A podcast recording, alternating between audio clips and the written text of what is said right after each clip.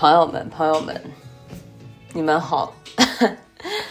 我我现在首先先强调一件事情吧，就是我的播客的更新频率不规律，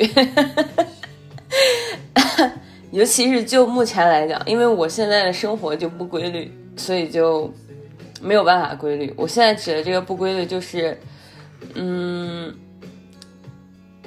可以这样理解，就是我现在是个无业游民，嗯，然后，然后是在纠结，嗯，给别人打工还是给自己打工这个状态里面，所以说，这种不规律的时间估计马上就快结束了，最多还有一个多月吧，肯定会有一个了断的。嗯，所以就是最后的这一个月呢，我我现在目前打算就是要和我妈妈好好的出去玩儿，就是我想带她去，毕竟现在没有办法出国，反正在未来，我觉得我带她出国这种事情。虽然他现在可能不能理解，给他讲他也不愿意，但是我感觉，只要疫情过去，国家开放这个事情，三年之内吧，肯定是可以的。他虽然有时候让人觉得很固执，但是呢，就需要一些策略吧。你和他沟通的时候，我我觉得很多人在和父母相处的时候。你到后面就是这样，你需要一些策略，和他沟通的时候，换一种方式，或者说换一种他喜欢的方式，他情不自禁的就会选择去跟随你。嗯，而且年龄大的人其实有的时候对这个世界也蛮好奇的，我觉得是这样的。有时候他你觉得他不好奇，或者是很死板怎么样？可能是他在装样子，他他他是有一种我是长辈，我比你什么都懂，所以他要装一个那种样子给你看。但这种情况大多数是我爸那样的人，可能我老了就是这样的。但是我妈她不是装样，她总是感觉很怂，你让她出去啊干啥，就是她她总是很怂，就不不想走出舒适圈，在舒适圈里面待了太多年了，甚至就没有出过舒适圈，以至于她就。会，你给他说，呃，什么呀？他就一开始是很难接受的，但是你真的去很有耐心的劝他去感受这件事的时候，他就会完全有不一样的反应，而且很有利于和他关系的改变吧。我以前是那种很。就是内心是很顾家的那种小孩儿，但是表面上总是很叛逆，而且基本上都不在家待。其实这种越是有时候呀，我觉得就比如说你二十出头的时候，你越是和家里面的抗争越大，反而某种程度上讲，你和他之间的这种嗯羁绊就越深，然后你就越在意。反反而就是你和家里面没有什么冲突啊，什么，反而你这种家庭观念或者什么是比起来冲突大的人是要弱一点的。我我是有这种感觉，我那时候就冲突非常大，在外人来看我就是一个完全不听话的孩子，而且不能不可理喻，嗯，非常叛逆，也非常难沟通。但是事实上，我是非常极其在意，才会有那么过激的反应，嗯。好，说回到这这一期播客的中心思想，可能是山本耀司和高铁的二等座、一等座和商务座的区别。嗯，先说山本耀司嘛，因为最近我不是想着要。就是离开郑州嘛，所以前前两次也给你们说了，我在搞闲鱼，想把自己的一些东西给卖掉。现在是杂货和衣服这一部分，然后接下来就是看书，然后把看过的书全部卖掉，我就不存了。我感觉不行，书书不仅重，而且占地方，而且虽然很显示我这个人品味很高吧，但是我感觉现在我不用显示，我我就身上写着“你品味很高” 这几个字，你品味很好，嗯。好不要脸，所以就是一开始整理自己的衣服，我基本上把自己的衣柜真的朋友们，我衣服多到不能想象。就我之前，当然了，你不要去和那种什么富豪啊、什么 富二代这这种。类型的人设，一弄几个衣帽间这种人，嗯，比不起，真的比不起。而且我也不想比，我只是以一个普通老百姓的身份，我觉得自己的衣服真的很多。嗯，我妈之前有几次我搬家都是她帮着我一起弄的，然后他就表示非常震惊。其实我都在想，你震惊啥呀？从小到大都是你们这样给我惯出来的，瞎震惊。就就真的是床一张床是放不下的，非常非常夸张，什么破烂衣服都买，什么破烂衣服都穿，然后穿了不穿了，反正就买，太夸张了。我这种行为简直非常可怕。我我在二零怎么讲？二零一四年开始。到目前为止，为我国的 GDP 增长做出了巨大的贡献。希望国家听到我的声音，给我颁一个最佳贡献奖，好吗？我这种贡献是指本人 本着不留任何钱为国家做贡献的原则。太可怕，然后我就卖掉了很多衣服。闲鱼上基本上不是那种大牌儿，你就没法卖。就算大牌儿，我买的也是很奇怪的大牌儿，并不是很能卖得上价格的大牌儿。款式啊什么，我也不知道。那个时候不知道自己怎么了，就像知和这种 i c i c o 非常贵。我有一个大衣在专柜买的，那个时候我在杭州。嗯，真的手里不能有钱，就稍微有点钱。那时候是买了基金还是什么，就把基金给卖了，要去买那个衣服。那衣服大概五六千吧，然后现在就卖给多抓鱼。他的他现在目前给我的价格区间最高不超过八百。嗯，反正我觉得放闲鱼五百块钱也是一大关了，就就很奇怪。很多国内的衣服有的真的卖的是贵到不能行，很夸张的。我就整理了很多衣服，还有那个什么 Ed Hardy，之前好火啊，那个老虎头最早的最最早开始火的老虎头是高田贤三，嗯，后来高田贤三好像是被 LV 收购了吧？不知道，我感觉被收购以后这个牌子就完了，它好像就跟死掉了一样。嗯，然后接着就是比较有名的虎头，就是那个 Ed Hardy。现在很多商场还有这个专柜，我真不知道谁去买哦。他那个专柜看着和那个福神的专柜很像，我记不清是哪个国家的牌子。它还有一个副线叫 Harley Harley。天呐，我那件 Harley Harley 的卫衣吧，在闲鱼上卖五十块钱都没有人买，就是很夸张。买的时候非常贵，就是嗯，小一千块这个样子可能。嗯，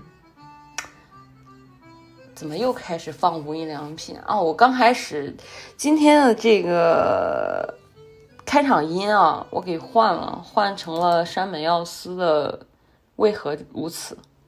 这首歌还挺有名的，感觉就知道他的人应该都听过这首歌。就是这种知道是多少要想要主动了解一下呢？我这两天在单曲循环吧，就很这首歌我是反复在朋友圈，可能第一百二十次 分享，就是很早之前就发，很早之前特别喜欢听他，还有北野武啊，就很奇怪的人唱歌，你感觉他们不是音乐人，但是他们也会唱歌，而且唱的很好听，都是这种，嗯，软软的，配着和弦这种，很好听。我很早之前在百度知道上面回答提问，上小学还是上初中？小学吧，小学一六六年级，不是一年级，小学六年级。那个时候就就经常，从小我就特别喜欢听音乐，简直就痴迷听音乐。嗯，我自己唱歌也还行，尤其是小时候，我特别喜欢唱歌。那个时候，曾经一度梦想，觉得我去唱参加那个什么超级女声也是没有问题，就很奇怪，就不知道为什么会有这些很奇怪的想法。嗯，有一个提问叫什么？分享一些你喜欢听的轻音乐，就百度知道上面，我就去把我喜欢听的一些轻音乐。在那个上面做了一个很详细的分享，大概就很长嘛，一下写了很多那种，特别离谱。我后来就把这个事儿给忘了，就是我小学的时候写的。我再后来知道这件事儿，就是有一次，呃，不知道为什么就莫名其其妙登录我的那个百度账号，我现在那个百度账号我找不到了。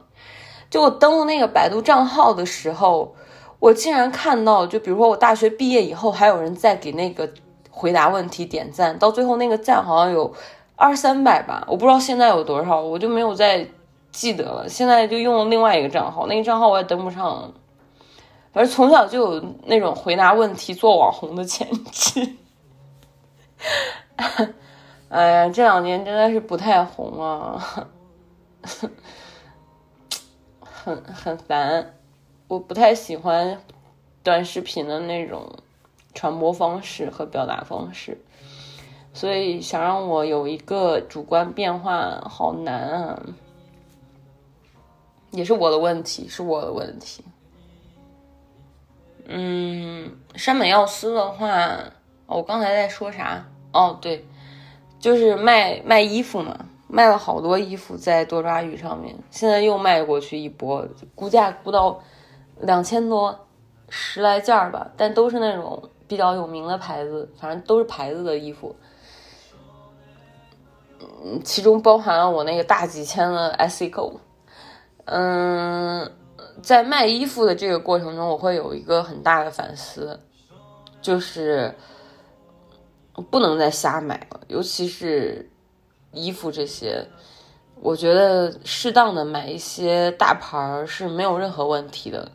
但是，当你经济条件没有允许到一定程度的时候，你就买一些大牌，配合着一些优衣库啊、基础款这些穿，真的是没有任何问题。而且那些大牌在你以后不想要的时候还可以出掉，比如说山本耀司、川久保玲、三宅的话，我觉得不行。三宅的话，就算是转二手。它那个料子，比如说 PP 系列，最有名的 PP 系列就褶皱系列，嗯，还有 HP，HP 就是男士褶皱系列，都是非常热门的款。但是他们的基础款，我觉得由于它的质地的问题，如果你经常穿，比如说你经常穿的情况下，你穿两三年，两三年以后你想再转掉，你不可能以四位数转掉的，放心好了。你肯定都得是三位数，一呃，如果是成色好，经常送去干洗，这样，嗯，四位数出头应该是没有问题。但是如果成色一般的话，你穿的是有磨损啊什么，呃，那你就不要想了，就是三位数出掉就行了。可是你要想一下，就是你买一件衣服是四位数买的，你最后穿了两三年以后还可以三位数出掉。天呐，这个生意真的太好做了！就是我觉得这是一件非常嗯合理的事情。它不仅在消费层面合理，而且在环保层面也很合理，在资源分配层面也非常合理。也就是说，呃，想买这些东西的人，他们钱不够的话，就可以买你的二手。嗯，我觉得这个是没有任何问题的。这个这类人和穿假货的那类人完全是两回事。嗯，所以就在这个过程中反思了很多我自己购买东西的习惯，有很多东西都是要要改正的。像川久保玲和山本耀司这种，它本身它衣服的这个。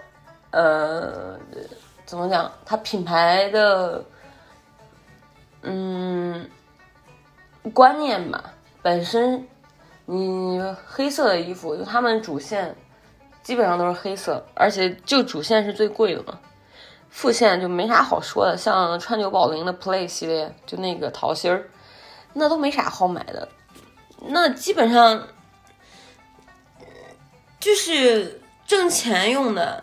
挣钱，挣钱用的我在揉眼睛，嗯，挣钱用的副线用来养主线啊，所以所谓的这些潮牌都是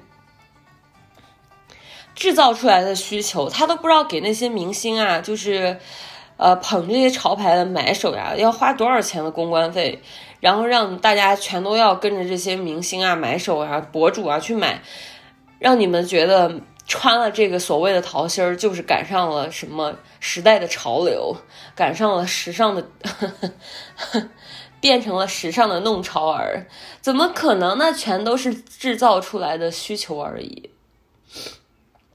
而且这些需求制制制造出来以后，成本就二十块钱，然后然后卖两千，那么，嗯，或者说不说这么夸张吧，二十块钱成本。卖一千，然后剩下剩下一千八，一千九百八，全部用来养主线啊！就主线一直都是赔钱的状态，虽然它卖那么贵，就是赔钱，买的人很少。所以这些所谓潮牌，反正个人觉得是，嗯，没有什么买的必要。包括像高田贤三那种老虎头那种衣服，你现在想出谁买啊？天呐，就。大家会觉得很花呀，很不知道。我我好像觉得，尤其是在转二手的这个这条线中，很花俏的东西似乎不是那么的受欢迎，不是那么的可以变成二手，就很奇怪。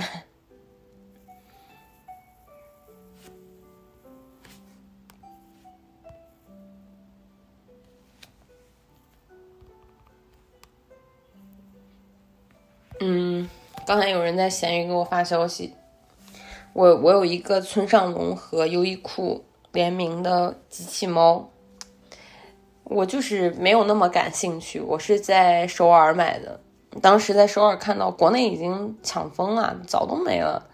当时在首尔看到的时候，就毫不犹豫的直接买了。然而我发现买回来并没有什么用，什么装饰不装饰的。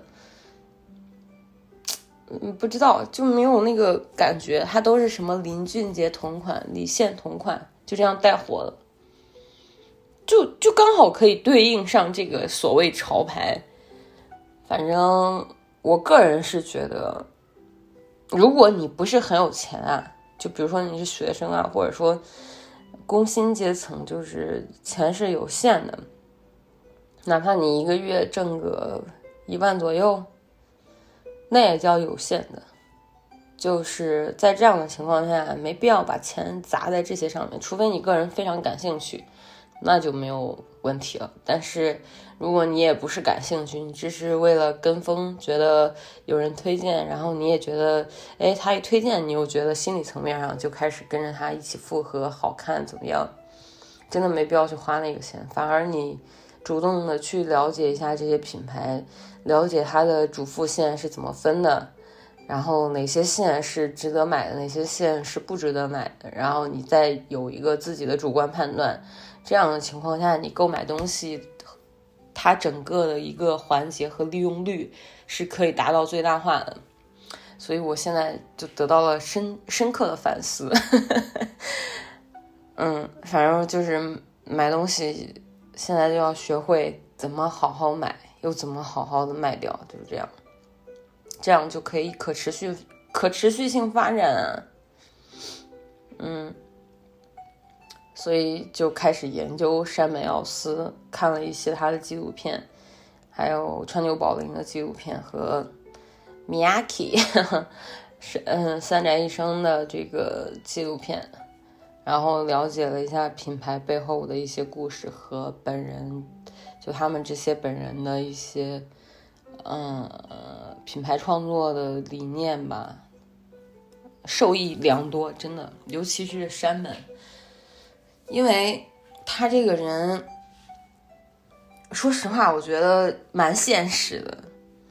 他和他，他真的和安藤忠雄啊，还有就日本这茬儿，嗯，每个领域的嗯佼佼者，我都觉得他们有一个很显然的共性，就是。在外界看来是非常天才的，但是事实上他们为此付出了很多，所以他们在获得一定成就后，或者说本质上就是他明确知道自己想要什么，也为之努力，而且明确知道我所做的这一切努力将来一定会有回报，那么他们在表达上面就很肆无忌惮。这种肆无忌惮并不是说是攻击别人怎么样，这种肆无忌惮就是很真诚。说很多话就很直接，包括山本，他他好像很看好中国市场，毫无疑问，我感觉这是很明智的 一个想法，而且是很现实的，啊，不深说这块儿。想起来说起安藤忠雄，就想起来那天我在和那个日日历男孩聊星座，因为我觉得他作品还真的就很敏感，看起来就很。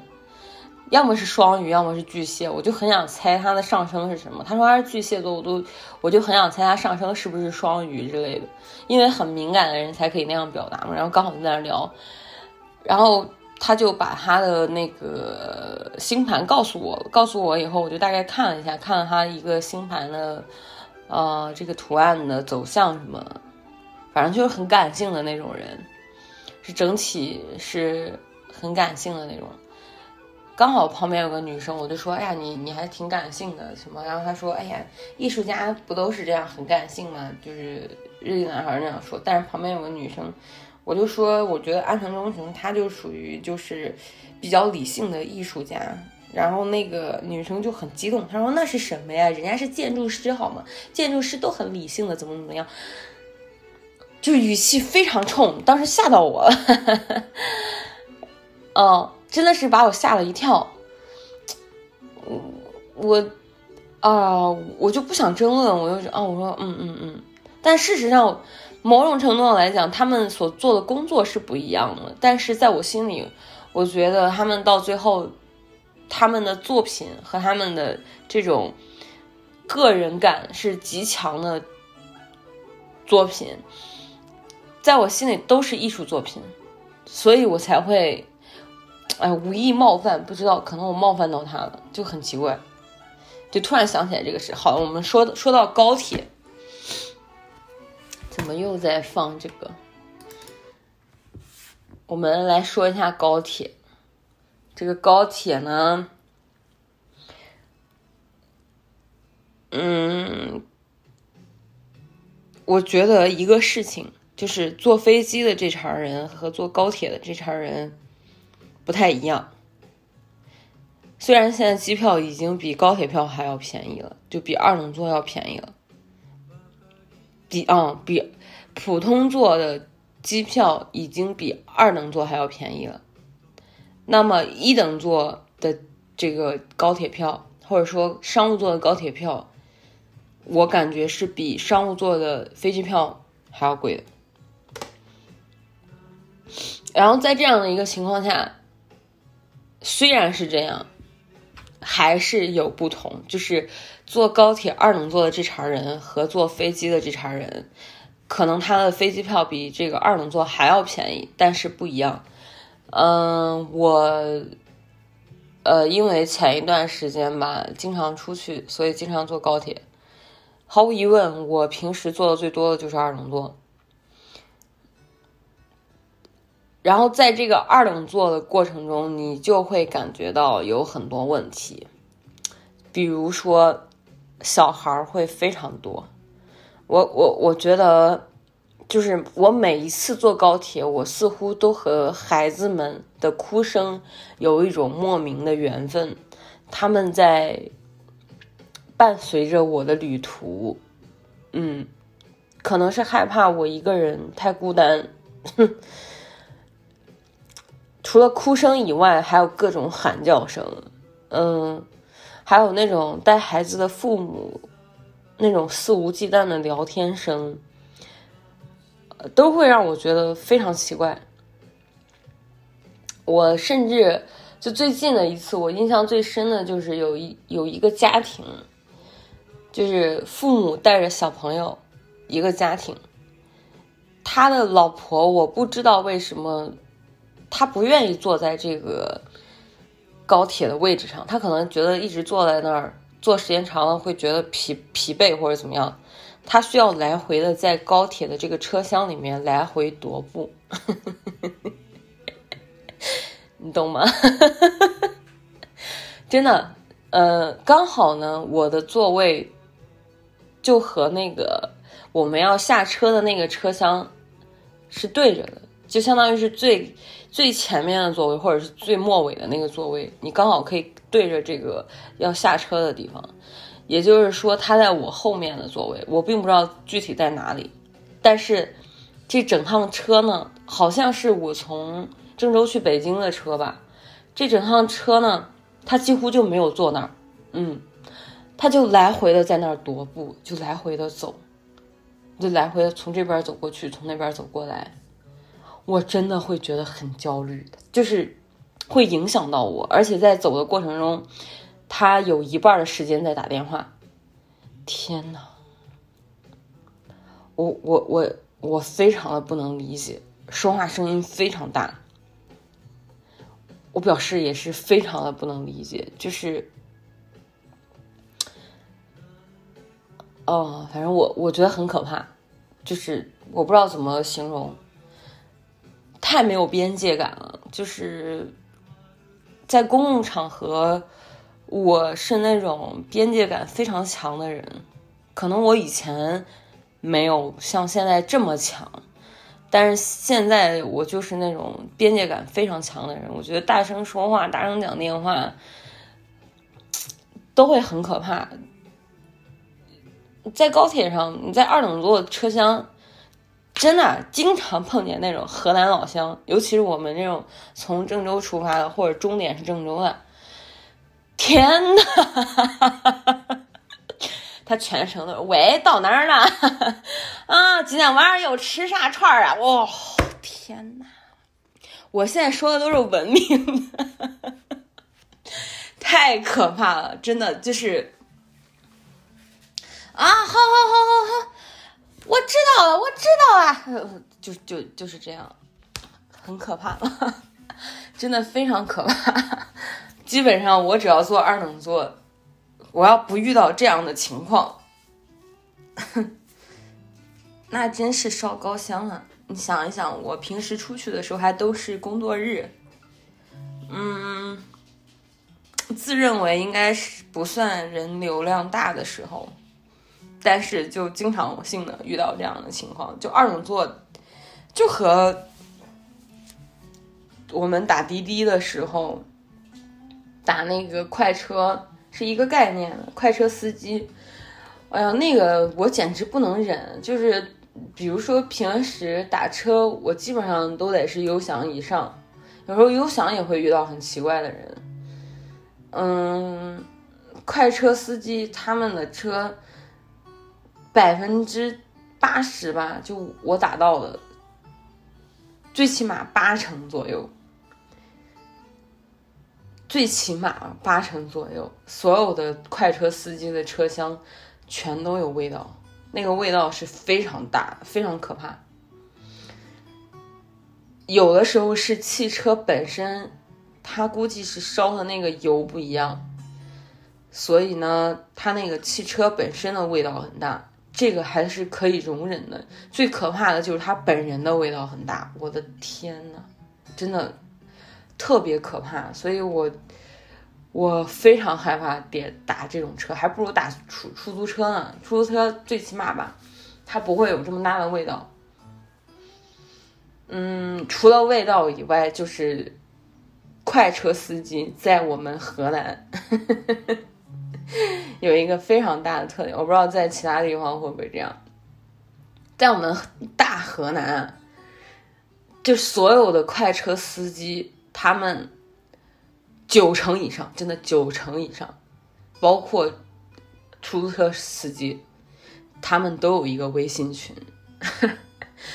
这个微信群呢，它这个群聊消息就不会停，它就一直在有人说话，而且他们所有的人微信群聊都发语音，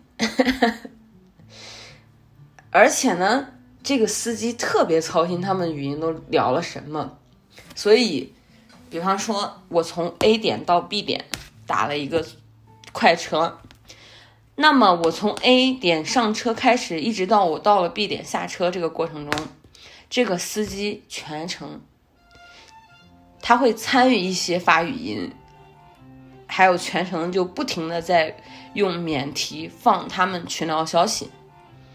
今天晚上吃什么烤串啊？喝什么啤酒啊？你到哪了？我到哪了？我这儿堵不堵？我那儿堵不堵？我的天呐，非常可怕！我我。我我觉得这个是非常可怕的一件事情，我不想听。有的，我想想，我听到最夸张的有什么？就是有司机给他老婆孩子打电话，教孩子写作业。还有一个是在，我想想，五一期间发生的。嗯，应该是五月一号当天，我在郑州打不到车，完以后呢。我打到了一个，好不容易打到了一个车，就是就是个快车，就其他车全部叫不到，只能打到一个快车。那没办法呀，我要去送干洗的衣服，从一个地方到干洗店。从我上车到我下车，这个司机呀，忙到不行，绝了。他在忙什么？他在忙着给别人拉活，就他类似做了一个中介。他不是郑州的，他是登封的。登封就相当于是郑州下面的一个县。然后他们应该有很多登登封本地的这种跑车的司机，有那种专门跑从郑州到登封或者从登封到郑州的。但那天估计全都是到登封的，就学生放假要回家，所以就人流量会非常大。他们就想，他们就想赶紧拉单啊，可以挣钱什么的。他就相当于作为一个中介。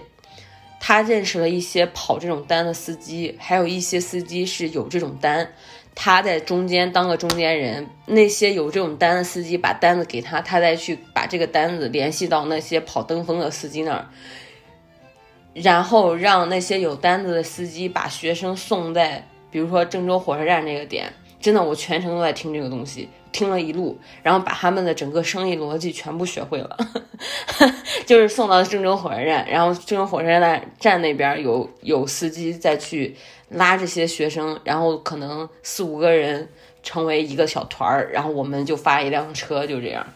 天呐，在那个过程中，我这个车距大概最多三公里吧，这个司机拉了至少得有五单。忙的呀，他还要开车，朋友们，就是车上还有个我，他还要开车，啊，太可怕了，真的太可怕，这就是挣钱，挣钱的目的，财富自由的目的就是远离这些可怕的东西，我真的很害怕这些东西，我不知道为什么，会觉得很累，嗯。就就不行，然后二等座也是，我就不行。后来，嗯，我很早之前坐过一次商务座，就那种短途的，反正商务座的价格本身就是二等座的两三倍吧，或者或者三四倍这个样子。但是商务座真的很爽，就是一个人一个人一个座，旁边没有人，直接靠窗，特别爽，座还特大，还给的有吃的呀，什么一等座也会给吃的。那么我们现在就聊一聊这个一等座吧。我发现一等座也不行，就与其花钱坐一等座，你不如还是坐二等座。如果真的，呃，就是这一次我就不想在二等座听小孩哭，不想听他们讲电话，不想听这种河南大哥讲他今天晚上要要去哪儿吃饭，那么就直接去坐商务座，真的。一为什么不能坐一等座？我现在给你们讲，因为一等座就是换了个聊天内容，就是一等座，我觉得就我我遇到的，比如说我在坐一等座的时候，我旁边，他旁边就是相当于就就是一个人坐你旁边嘛，就所有的座位都是两个坐两个坐这样，没有三个人挨在一起的这样的情况，全部都是两个人两个人这样挨在一起。当然，空间也会比二等座稍微大一点，也会给你点小零食什么的。但是这个环境并没有因此变安静，它只有在发车的前十分钟是安静的。过了这十分钟，不知道为什么这些一等座的人全部都忙起来了。每个人我感觉好像都是公司的高层，所有人都在打电话。我的天呐，不是和领导打电话，就是给下属布置工作。每个人都要在这个时候，就十分钟以后，好像就上课了一样，所有人都开始打电话。这个人，哎呀，李总啊，什么什么什么，然后啊，你这个不行，这个我等会儿这个面料都要改一下，怎么怎么样？然后那边啊，这个也不行，这个，嗯，我现在开始，等一下吧，我现在这边用电脑先改一下，那边我发给你，你再修改一下，怎么怎么？我的天呐，我我我会觉得，怎么回事？我是进了一个写字楼吗？我到底是在坐高铁，还是在写字楼上班，还是干什么？真的就是这个人的电话刚挂，那个人电话又响了；那个人电话刚挂，另外一个人的电话又响。我这个经历是在五月五号还是五月六号？从上海虹桥到郑州，天呐，我我。我觉得不能容忍，嗯，就是可以，我我我感觉，为什么？就为什么过了十分钟以后，所有人都忙了起来，然后大家全部都在讲工作，而且是一个晚车，就是呃七点到十一点，就是晚上七点开车。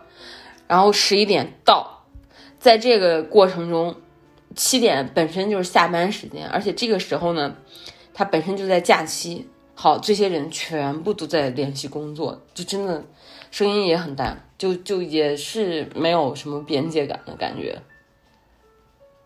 就很奇怪，所以就不行。我感觉我们现在这个社会呢，啊，不能这样说。不能这样说，不能这样说，就是我感觉现在这个情况，就工作压力啊，工作状态啊，大家这种情况，一方面当然了，我我我是觉得我对我自己个人来讲是有影响，我不想听到他们打电话，我也不想听到他们布置工作，我非常反感在微信里面给我发语音的人，就是我感觉不管是谁吧。我都不喜欢用语音和别人聊天，我只喜欢打字，除非是非常紧急的状况状况下，或者是真的我们在谈工作，就是对方在给我谈工作，那么我们发语音是没有问题的。但如果说他是在和我闲聊，或者说，嗯，就是他在和我闲聊的时候给我发语音，我会觉得被冒犯到，就我觉得很奇怪，你为什么要给我发语音？还有那种就是第一次一加你微信。比如说，有的品牌的商务第一次加你微信，上来就给你发语音，啊，天呐，我都觉得很窒息。我我我真的，我觉得你要是发语音就直接打电话，你直接问我电话号多少，直接给我打电话。我遇到过这样的客户，就是直接给你打电话，那边就说我工作很忙，麻烦你给我一个手机号，我们直接电话沟通，这个是完全没有问题的。但是你发语音就是另外一回事了。我觉得在公共场合非常大声的讲自己的工作呀，喊喊领导啊，吵下属呀，这种行为都很奇怪，但是又没有办法避免。对啊，就是一方面，我感觉是影响到了我这种没有边界感，还有就是这种让人没有办法、不得不没有边界感的这种工作状态，也挺让人伤感的。嗯，就我觉得，其实工作很大程度上来说，我工作经历中所有的工作，对于我来讲，我都觉得，就算我走了。这个岗位它不会缺人，而且这些工作全部都会继续，是这样的。但是当你在这个岗位上的时候，似乎好像没你就不行，就总会造成一种这样的假象，让你有一种错觉，就是好像没了你的决定，没了你的辅助，没了你的判断，没了你的解决，这个公司都不运转了。我觉得这个是非常。奇怪的一个假象，就给人制造了很多压力。当然，与此同时也给人打了很多鸡血。就公司鸡娃的方式就是这样，他会告，他会无形中告诉你，好像让你个人自己代入，就是这公司没我不行。哎，天哪！然后你就必须要为他发光发热到不行，嗯，为他贡献出生命才可以。太可怕了，真的太可怕了，不可以。除非就是你真的这个人，比如说你所在这个公司的呃品牌主理人啊，就就比如说现在举个例子，像三宅和山本或者是川久这样的，呃，怎么说，就是这样的品牌创始人。你在看他们的纪录片，或者是安藤忠雄，你看他们纪录片介绍他们这个呃人，乃至到他们整个工作团队的过程，你就会发现他们都是工作狂型的人，就是在工作起来，比如说秀前就非常累，你就必须要来回的改很多东西，而且还要跟上他们的思路。他们本人就很拼，就年龄已经很大了，但是还是很拼，就就。他们那种拼，并不是说是，呃，和我们这种是两回事。我们现在就是打鸡血了，哎呀，发光发热，没我不行，为公司创造业绩就是我的价值。我天呐，他们那种就真的是情不自禁的，他陷入到对自己产品或者设计的那种思考里面无法出来，只有当这个设计或者作品完结以后才可以出来。这种这种是非常让人向往的。如果说我们现在工作状态是很忙碌的，嗯，是这个是没有问题的。但是这种忙碌是我情不自禁的，我不仅在这个忙碌的过程中可以获得呃成就感，而且还可以在忙碌的过程中获得一些物质附加和嗯和个人的高峰体验，这太好了。而且，一旦你进入这种状态，你就是一个非常有边界感的人。你会怕影响到别人，而且你会对隐私的要求是非常高的，这些是很重要的。当然了，并不是所有工作性质都是这样的。嗯，但是对于我个人来讲，我就希望这样的工作性质下面去工作。我不可以在嗯那种就给我打精神鸡血。然后洗脑，让我拼尽全力付出生命，什么这种不可以。我之前在保险公司工作这段工作经历，嗯，有机会好好说说吧，就很离谱，是我人生中最离谱的一两年。这一两年我微博基本就停更了，因为我的工作就被。就把我的生活给吞噬了，嗯，就没有什么生活。他们的工作是非常可怕的，就是呃，自然而然的九九六，甚至都不是九九六。保险公司这个行业真的很奇怪，我不知道哎，就我不知道其他的公司是什么样，反正我们那个公司就是这样。而且我是内勤，我不是那种去跑销售的，我就是相当于就是在公司公司是有编制的这种类型，但是，呃，我们就比九九六还夸张，我们早上起来八点半上班，然后晚上比如说冲业绩的时候一两点才下班，晚上十二点还要开零点会议，然后星期六、星期天你就不用想了，基本上就是星期天。特别忙状状态下，星期天下午能歇一下午就算不错的了。我入职的时候是九月九月十号，也就是说离呃国庆节是不远的。但是我国庆节当时就休了两天，好像我国庆的当天就一号到三号就一直在加班。当然了，我们那个时候有三倍工资，这个加班。我没有任何怨言，就是很夸张。他们比互联网公司，我觉得还要夸张，就很奇怪。而且他们的嗯激励模式和培养人，就是培养呃中高层的模式，我不能理解，非常可怕。就是我，我觉得在这样的一个环境里面，是让人的灵气全都磨没了，真的。我非常庆幸我能从那儿离开，非常非常庆幸。那是一个，就比如说，很早之前我刷微博，有人就说，你有没有一种感觉，就是小时候你看文章，他在描述一种气味的时候，你的鼻子就可以。仿佛闻到了这种味道，他觉得这就叫人刚出生之后不久的一种灵性，然后随着时间的呃改变，然后你慢慢变大，这些这些灵气全都会慢慢的消失。嗯，我觉得它是一种体现吧。我觉得灵气真的是非常重要的，就像我特别喜欢看毕业设计一样，它不仅仅是你观赏别人精神。就是精神状态的一个方式，它更是一种让你吸取灵气的方式。就对于我来讲是这样的。每当我觉得自己干枯的时候，我就要去看看这些东西，对我来讲非常非常的重要。最后就说一件。一件事吧，就是这些年来真的是也看了不少的展。那天和朋友聊天，也在也在讲这些。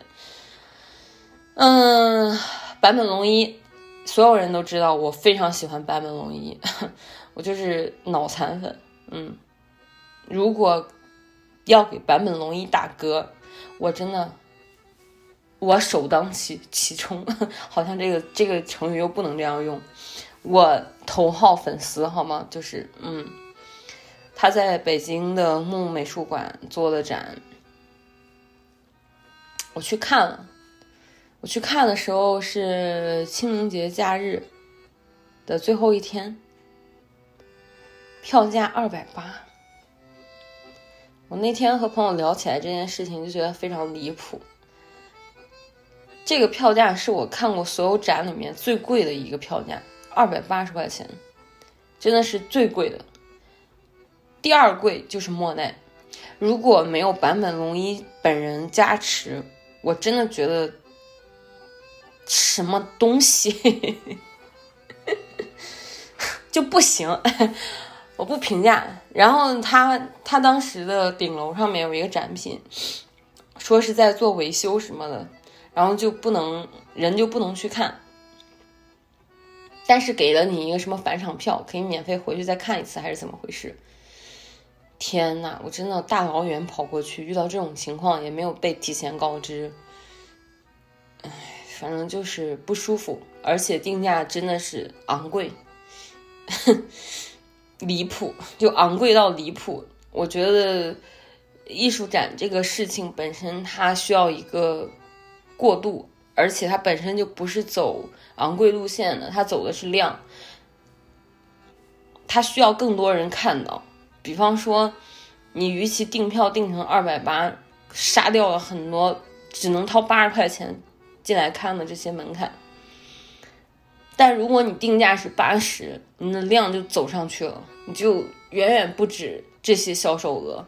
我觉得这是一个正向思维，而且本来在文化传播层面的东西，它就应该再低一点，就没有办法。现现在现在的这个环境就不允许它太高，因为大家在温饱层面上面还没有。比如说完全的怎么样，所以在文化层面上就需要一些什么，或者说你合理一下也可以。比如说一顿饭的价格一百五十块钱呢，我都可以让步到一百五十块钱，然后学生票八十，但是二百八就不行，就不可以。好，这是第一，第二就是莫奈二百二，我印象是莫奈到现在还在展。在外滩那边一个什么美术馆，就离谱，这个事情就离谱，这个事情，它离谱到就是还和睦美术馆都要错一大截儿，因为整个展品的嗯陈列，嗯策展整个的这个整体感受。非常差劲，我之前就有吐槽过这个事情。它不值得二百二，而且真真迹就他真的东西来来中国的就那几个没有了。完一完以后，它的这个摆设，整个场景的这个灯光和它的摆设和它的空间利用有非常非常大的问题，观感非常差。嗯，我真的不明白，就之前去看了尤伦斯办的毕加索真迹展，不可同日而语，真的一个天上一个地下，这个事情就是这样明显，而且毕加索很便宜，大概就一百出头那个样子，甚至当当时尤伦斯在搞活动，就是你买了他们年度会员五百块钱，当时去看毕加索就免费，同行两两人同行一人半价。我印象是这样，我当时是和朋友还是和印象，我我记不清了，反正就是很便宜。莫奈这这都不知道是在干什么，真的。然后后来我看淘宝上的什么爸妈会员，甚至还和他们搞了一个所谓的联名，可见他背景这个策展的这个背景是有多么的硬气。但是你搞的真的是，说不好听的话就是一坨屎。我不知道在搞什么。然后和朋友讲起来这个事情，他就说说他这些年来看的最贵的一次展，嗯，是上大学的时候上海做了一个迪奥的展。他说他当时去看这个展，票价也就一百出头吧。他在一个展品面前看看的时候看哭了。他给我说这件事的时候，我说就情不自禁的想起来，以之前在圆桌派上面，窦文涛说他去日本看颜真卿的真迹展，就好像几分钟吧，短短几分钟，因为所有人都在排队，过去就只能停留嘛，就相当于所有人都在排队，都过一下，过一下这样，然后窦文涛对着这个颜真卿的真迹哭了。嗯，不管怎么说吧，这就是看展的目的。嗯，其他的，如果你作为一个策展人或者是主办方，非要以资本或者是圈钱割韭菜的心态去对待这件事情，那么所有的观看者一定会感受到你的这个心态。我觉得不要瞎白了这些艺术家吧。我希望可以感受一次在展品面前情不自禁的流泪的感受。嗯，我有过起鸡皮疙瘩的那种体验，但是至今没有哭过。我觉得这个是最起码票价值了。什么都买不来的。好了，今天就到这儿。这期说的有点乱，不是那么的有逻辑。拜拜了，朋友们！下一次更新也许很快，也许很慢，很慢就可能就是我很快就出发了。我接下来要和我妈妈一起去成都和云南，还有海南，应该把长沙先搁一搁吧。长沙似乎有点热，所以看我出发的时间吧，maybe。出发之前再录一期，如果你们有什么想听的，也可以给我留言啊！真的给我多互动互动吧。我真的觉得我自己讲的还挺不错的，一个人在这说单口说这么长时间，嗯，给我一点鼓励好吗？拜拜。